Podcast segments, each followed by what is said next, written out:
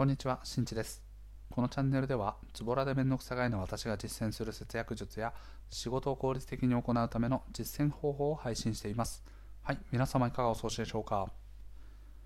ということでですね、今日はまだ体調がね、回復しきっていないということから声がガラガラなんですけど、はい、ちょっと声のね、こう発声の仕方を変えたことによって、比較的こう、なんかいい声が はい、出てるんじゃないかなというふうに思ってます。はい、あのこの間ちょっとカラオケバトルみたいなのを見てたらねあの自分もいい声出したいなっていうことでちょっと感化されております。はい。それはさておきですね。今回はですね節約ととても相性のいいダイエットについてのお話をしていきたいと思います。今回紹介する方法を実践することによってより効率的に脂肪燃焼につなげていくことができるということでおすすめのトレーニング方法をお話していきたいと思います。今回ね紹介するトレーニング方法は自宅でできます、はい、そしてテレビなんかを見ながらでも全然できます。そのトレーニング方法とは何かというとスクワットですね、はい、あの意外とねこう聞いたことある方意外と聞いたことある方っていうかね大半の方がねこうダイエットというキーワードからトレーニングをしようと思った時におそらくキーワードとしてよく出てくるであろう言葉かなと思ってますがはい。このスクワットですね。実はねすごくこう体脂肪ね脂肪燃焼に非常に役立つトレーニングになっています。足が太くなるとかねそういうふうに懸念をされたりとかお尻が大きくなるなんていうことを、ね、心配されている方もいると思うんですけどしっかりとした方法を実践することによって体内の脂肪燃焼をより加速させていくような作用になっております、はい、今回ですね、まあ、これを紹介するにあたって僕自身も実はね今年ダイエットをしたいとしようというふうに考えております考えているというか決めました。はい、目標体重も決めてます。と今年の7月までに65キロを目指してます。すなわち今現在の体重からマイナス5キロですね。はい、なの5ヶ月で5キロ。なので 1, 1ヶ月あたり1キロずつをコンスタントに落としていけば目標達成になるというような計算になってます。僕は今身長が174センチあるので理想体重、まあ、BMI という、ね、指標にのっとったその理想体重っていうのは自分の身長から110を引いた数字というふうに言われてます。なので174センチから110を引くと64キロ。これがまあその最適な体重というふうに言われているのでまずは65という一つの区切りのいいところで目指していきたいというふうに思ってます。でそのためには食事制限をしていくということもそうなんですけどその摂取するカロリー以上に体がねこう代謝でこう燃やしていくカロリーですね。はい、っていうのをより増やしていく。消費カロリーを増やしていくために今回紹介するスクワットっていうのがすごく重要な鍵になってきます、はい、スクワットね、まあ、筋力トレーニングと言われているように、まあ、あの一般的に言う有酸素運動と無酸素運動っていうのがありますが筋力トレーニングっていうのは無酸素運動の中に含まれてますね、うん、そのトレーニングをしている最中っていうのは脂肪とかの燃焼とかにはならないんだけどトレーニングをしたことによって筋肉量が増えて最終的に基礎代謝を上げていくというものですね。で一方有酸素運動っていうのは何かというと例えばそのランニングとかもそうなんですけどランニングを実施しているその最中も脂肪をエネルギーに変えながらこう燃やしながらトレーニングをしていくっていう方法ですね。だからそこは勘違いされる点ではあるんですがスクワット。といったような筋力トレーニングっていうのは無酸素運動の中に含まれてます。そしてスクワットをすることによって鍛えられる筋肉っていうのはどこかというと、まあ、太もものところですよね。こう太ももの前前の太ももっていうんですかね。ちょっと部位の名前わかんないんですけど。でこの太ももの前の部分っていうのはすごく筋肉の面積が大きいんです。体を支えるために、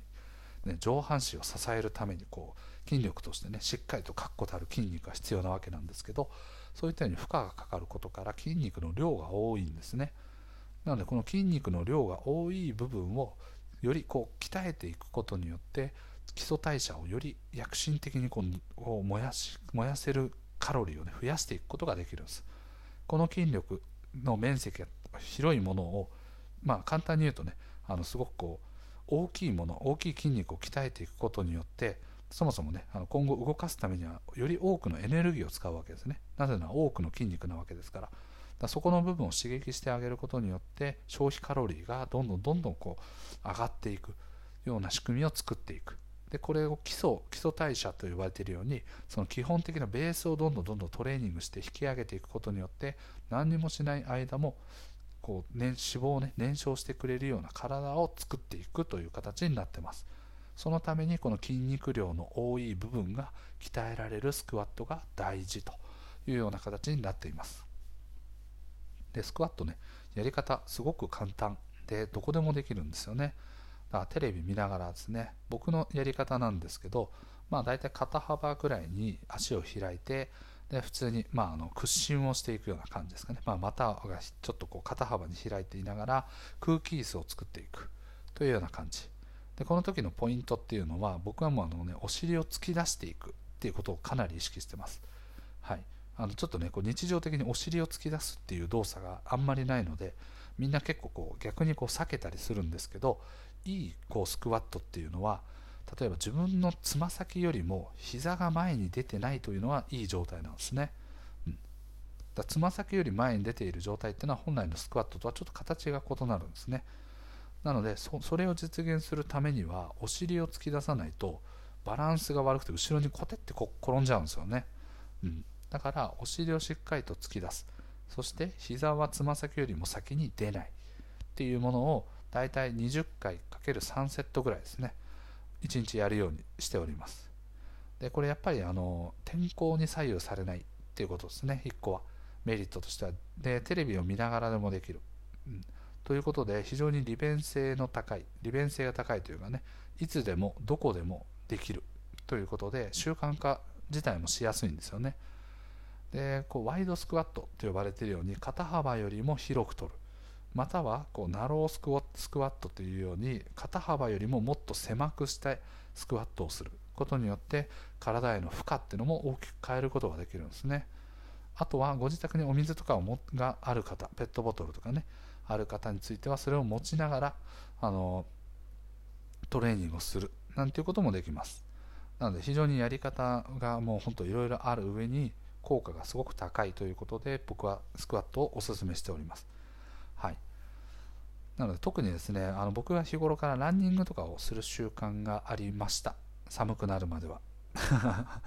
はい。まあ、厳密に言うとね寒くなり始めて、まあ、12月年末ぐらいかな。くらいにちょっと体調を崩しちゃって風邪ひいちゃってですね。それも相まってなかなかランニングをする習慣っていうのはなくなってきちゃいました。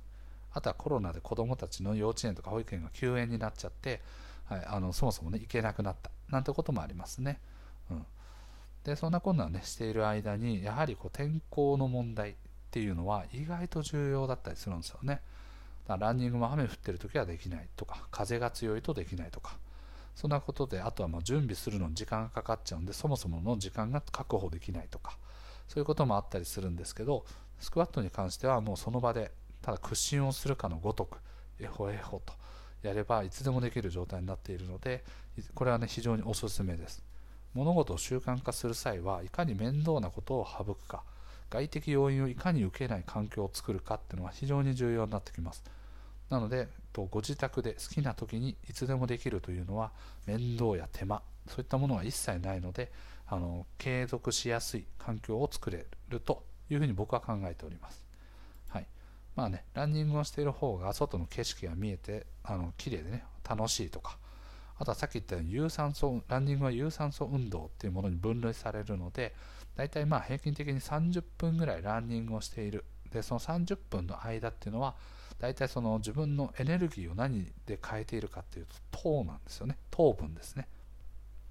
で30分を経過したその後になってくるとそのエネルギーが糖分ではなくてそこから脂肪をエネルギーにして、はい、体を動かしていくような仕組みに切り替わってきます。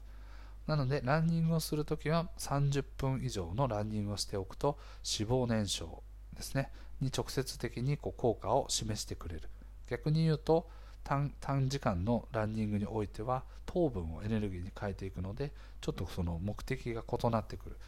というようなこともあったりします。これはまあちょっとあくまでも余談という感じにはなりますけどはい。という感じでですねあのまあランニング自体はねその気分転換になったりとかあとはその有酸素運動なので運動しているその最中もエネルギーを燃やしていくことができるとかそういったようなメリットもあるんですけどより気軽にですねあのご自宅でやるためにはやはりスクワット。これ非常におすすめですね、うん、やっぱり少しずつこう負荷が慣れてくるとその自重トレーニングって自分の体重をでトレーニングをすることなんですけどその自重トレーニングにおいてもなかなかねあの自分が慣れてきちゃうと体勢がついてくるともうあの、ね、負荷が足りなくて筋肉痛にならないみたいなこともあったりするんですけどそこはしっかりですねあの負荷をかけられる方法今後の拡張性っていうのがしっかりとあるのでぜひこれはあのやってみるといいと思います。はい、ということでね今回はあの節約とね相性のいいダイエットについてのお話をしました。まあ、あの節約と相性がいいって言ってるのはなぜなのかっていうととやっぱりダイエットをしていく上では2つのポイントがあって消費カロリーを増やしていくこと。すなわち運動やトレーニングをすること。そしてもう一つは摂取カロリーを抑えていくこと。すなわち食事制限をする。ということですね。で特に節約と関係しているのはこの摂取カロリーを減らすっていうところで例えば日頃からお菓子を食べる習慣がある方とかについてはお菓子代を節約する。そして食事制限もできる。ということで一石二鳥になるわけですね。で目的自体がこうやって2つあったりするとそのやる意義っていうのはより強くなるので目的を果たせるようになってきます、まあ、ただダイエットのためだけっていうように思うのかさらにお金も貯められるお金を貯めるためだというような感じで二軸で考えておくとより自分のねこうやっていく意義が強くなることによって継続がしやすくなってくるということもあるのでここは一緒にこう考えながらやっていくと非常に有効だと僕は思っております。はい、なので一緒にちょっと夏までにですねダイエット頑張っていきましょう。はい、ということでね今回の配信は以上です。最後まで聞いてくれてありがとう。また聞いてね。バイバイ。